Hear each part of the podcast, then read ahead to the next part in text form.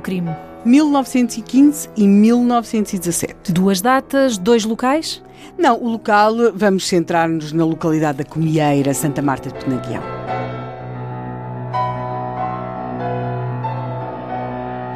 A culpa foi da fruta.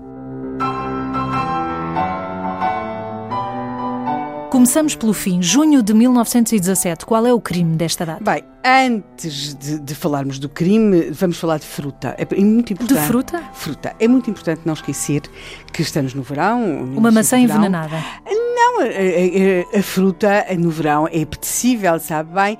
E no campo há uma prática, havia e há uma prática que até garante, aliás, que a melhor fruta é roubada, que não há, que as uvas nunca sabem tão bem, a, não sei quando são roubadas, os pêssegos, as maçãs. Bem, Corre-se o risco de levar uma chumbada. Sim, aqui, aliás, o, o, expediente por causa da fruta, ou para fazer desanimar umas raparigas que gostavam muito de roubar fruta, foi um pouco diferente. Ou e seja, que fruta? De que fruta é que estamos a falar? Bem, eu não sei propriamente o que é que possuía o senhor Domingos Chaves, hum. o que é que tinham os pomares dos senhores Domingos Chaves em 1917, na Comieira, ao pé de Santa Marta de Penaguião, mas tenho a certeza que ele era um, um homem com algum expediente.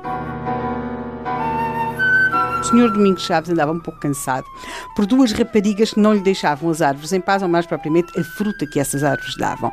E o senhor Domingos Machado era um homem com algum expediente e resolveu pedir a um seu amigo, que era cabo de polícia, estamos em 1917. E, portanto, havia, digamos que uma forma, se quisermos, relativamente familiar, próxima de, de resolver as coisas. problemas. Ele uhum. resolveu pedir ao seu amigo, cabo de polícia, que desse ordem de prisão àquelas raparigas. E é claro que elas não iriam presas, até porque, para grande relia dos proprietários rurais, a verdade é que não só as populações rurais encaram de uma forma, se quisermos, mais branda uh, ou estas questões do roubo da fruta, como as próprias autoridades. Ou seja, é, é, nós vemos pessoas serem detidas e incriminadas, às vezes por furtos de valores absolutamente insignificantes, se quisermos, mais insignificantes do que aqueles que estão associados ao roubo, de, ao roubo da fruta. Mas há sempre este lado da Quase que achavam graça. E, e então, o, o, o senhor Domingos Chaves pediu ao seu amigo cabo de polícia uh, o seguinte. Ele dava ordem de prisão às raparigas, fazia de conta que as levava presas, mas depois largava-as um bocadinho Elas mais à frente. Elas assustavam, servia de espantalho. E, sim, pelo menos durante um tempo. Vamos acreditar que as maçãs ou lá o que fosse ficariam um pouco sossegadas. E assim foi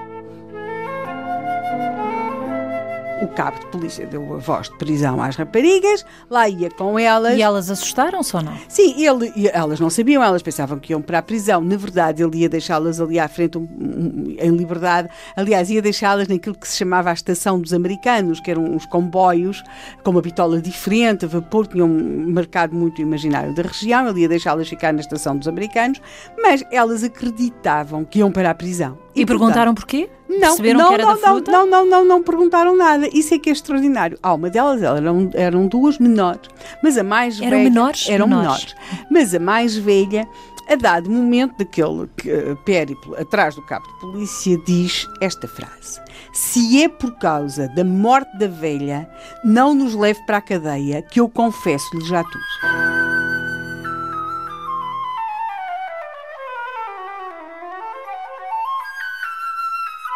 Então o problema não era a fruta.